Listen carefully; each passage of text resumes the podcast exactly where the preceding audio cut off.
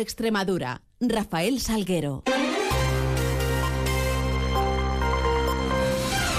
Muy buenos días, son las 7 y 20 de la mañana tenemos 10 eh, minutos por delante para contar noticias de Extremadura en este lunes 18 de diciembre, en donde comenzará a amanecer en la región a partir de las 8 y 38 minutos. Se ocultará el sol sobre las 6 y 5 de esta tarde-noche. Miramos a los cielos que nos están acompañando y lo hacemos con la ayuda de la Agencia Estatal de Meteorología. Javier Andrés, buenos días.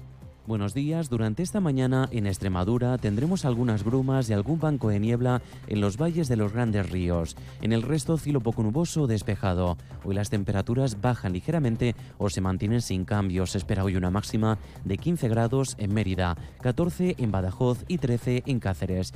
El viento será de intensidad floja de dirección variable o de componente este. Es una información de la Agencia Estatal de Meteorología. 721, continuamos. Y en primer término lo hacemos hablando de empleo público, contándoles que la oferta pública de empleo del 2023 eh, que ha presentado la Junta ante la Mesa General de Negociación asciende a las 2.019 plazas, 560 corresponden a enseñanza, 759 a sanidad y 700 a la Administración General. De las 759 plazas fijadas para el ámbito del Servicio Extremeño de Salud, 54 serán destinadas al turno de promoción interna, mientras que las 705 restantes lo serán para turno libre y discapacidad. Cabe recordar que la Junta ya tiene ofertado otras 4.910 17 plazas comprometidas en ofertas de empleo público de años anteriores que ya han sido aprobadas y están pendientes de ejecución. De ellas, eh, más de 3.190 son de estabilización, 2.746 corresponden a la oferta de empleo público de estabilización por el sistema de concurso de méritos y 447 lo serán por el concurso oposición. Por otro lado, les contamos que el pasado viernes se rechazaba en el Pleno de Presupuestos Extremeños de 2024 esas dos enmiendas a la totalidad que eran defendidas eh, por el PSOE y Unidas por Extremadura, gracias a esa mayoría absoluta con la que cuentan los grupos Popular y Vox. La consejera de Hacienda, Elena Manzano, reseñaba lo que es una cifra histórica para un presupuesto regional, que son 8.127 millones de euros, de los que 7 de cada 10 eh, se van a destinar a políticas sociales, así como también se incluye esa importante rebaja de impuestos. Esto contaba bajamos la tarifa a todos los extremeños en el impuesto sobre la renta de las personas físicas. Redujimos los dos primeros tramos hasta situarlos al 8 y al 10% y corregimos el agravio que suponía disponer de una de las rentas más bajas del país y soportar uno de los tipos más elevados en el segundo tramo. Y el PSOE defendía en su enmienda un incremento en la dotación presupuestaria de que cifran 247 millones de euros, así como que se articule una fiscalidad que sea equitativa, revirtiendo los privilegios fiscales actuales. Así lo aseguraba la portavoz socialista Soraya Vega. Y miren, lo peor no son los recortes o las mentiras, que también. Lo peor son las injusticias. Y hablando de sus socios, señoría, ¿Cree usted normal, o si quiere, cree usted justo que el aumento del presupuesto de la consejería que le dio a Vox aumente en un 22%? Desde Unidas por Extremadura se justificaba la enmienda a la totalidad, subrayando que el planteamiento central de las eh, cuentas es eh, manifiestamente injusto e ineficaz y que beneficia a las clases más pudientes. Así lo defendía José Antonio González Frutos, portavoz eh, de Unidas. Pensaba que iban a disimular más. De verdad, lo confesaba. Digo, vamos a tener difícil presentar una enmienda a la totalidad porque con un crecimiento de ingresos, digo, probablemente sea difícil, y nosotros además lo hemos valorado, presentar una enmienda a la totalidad. Pero mm, han disimulado poco, se lo tengo que confesar. No nos ha quedado más remedio eh, que presentar esa enmienda a la totalidad en defensa de conceptos que a nosotros nos parecen muy importantes, la igualdad, la justicia social o la solidaridad. Enmiendas que no prosperaban porque el portavoz de Vox, partido socio de gobierno del PP en la Junta, Ángel Pelayo Gordillo, apoyaba los presupuestos por considerarlos, dice, aceptables aunque mejorables. Y también les anticipo que los presupuestos de la Comunidad de Extremadura van a ser aprobados. Nosotros vamos a prestar el apoyo para que se aprueben. Y los vamos a aprobar, señorías, y los vamos a apoyar porque son fruto, en parte, del acuerdo de gobierno firmado entre Vox y el Partido Popular. Ahora, hoy lunes y mañana martes, se van a tener lugar las comparecencias de los altos cargos de las consejerías eh, de la Junta en Comisión de Hacienda.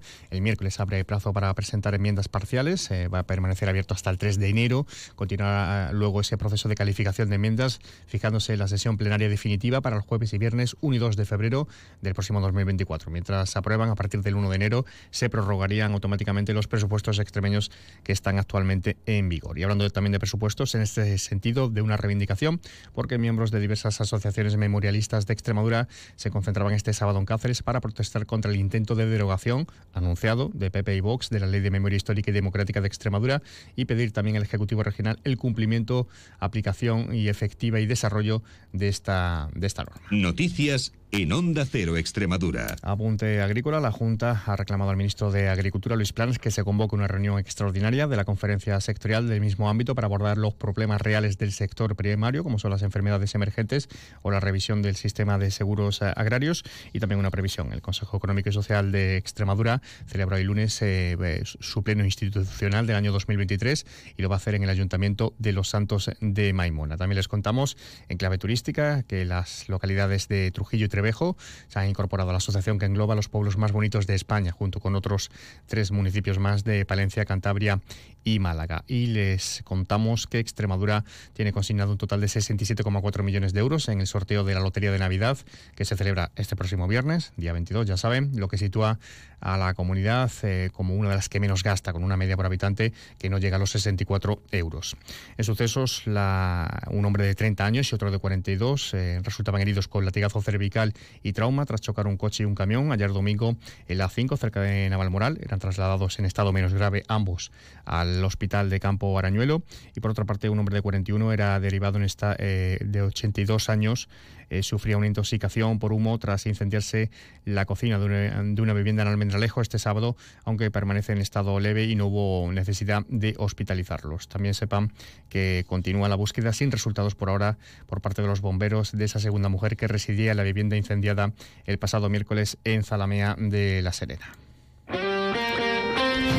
Y es tiempo ahora para repasar marcadores deportivos del fin de semana con nuestro compañero David Ferrato. Muy buenas, David. Muy buenas. Broche final al año 2023 en el deporte extremeño, salvo en baloncesto, donde el Cáceres aún continúa otras dos jornadas y partidos aplazados que queden en categorías inferiores y polideportivo. En primera federación, el Mérida sacaba un punto en su visita a Ceuta en un partido serio de los de Rocha que volvía al puesto de entrenador. En segunda federación, el Badajoz acaba el año en descenso a tercera tras el empate a cero en el vivero ante el Sanse, al igual que el Montijo que caía en casa ante el Generense en el último derby regional del año y que por su parte deja a los de Llerena como mejor extremeño en la clasificación. El villanovense acaba el año en puesto de play-out tras su derrota en Canarias ante el San Fernando y fuera del descenso acaba el cacereño que volvía a cosechar una victoria por la mínima líder Illescas y sumar el cuarto partido consecutivo con la portería a cero. En tercera, el Don Benito acaba el año como líder, pero empatado con el Coria tras el empate a cero de los primeros ante el Trujillo y la victoria de los caurienses por 4-0 ante el Fuente de Cantos. En baloncesto, sexta derrota consecutiva del Cáceres en Leboro por 79-87, mientras que por su parte, y como viene siendo habitual, victorias tanto del Alcáceres por 71-77 al Alcomendas en Liga Challenge y del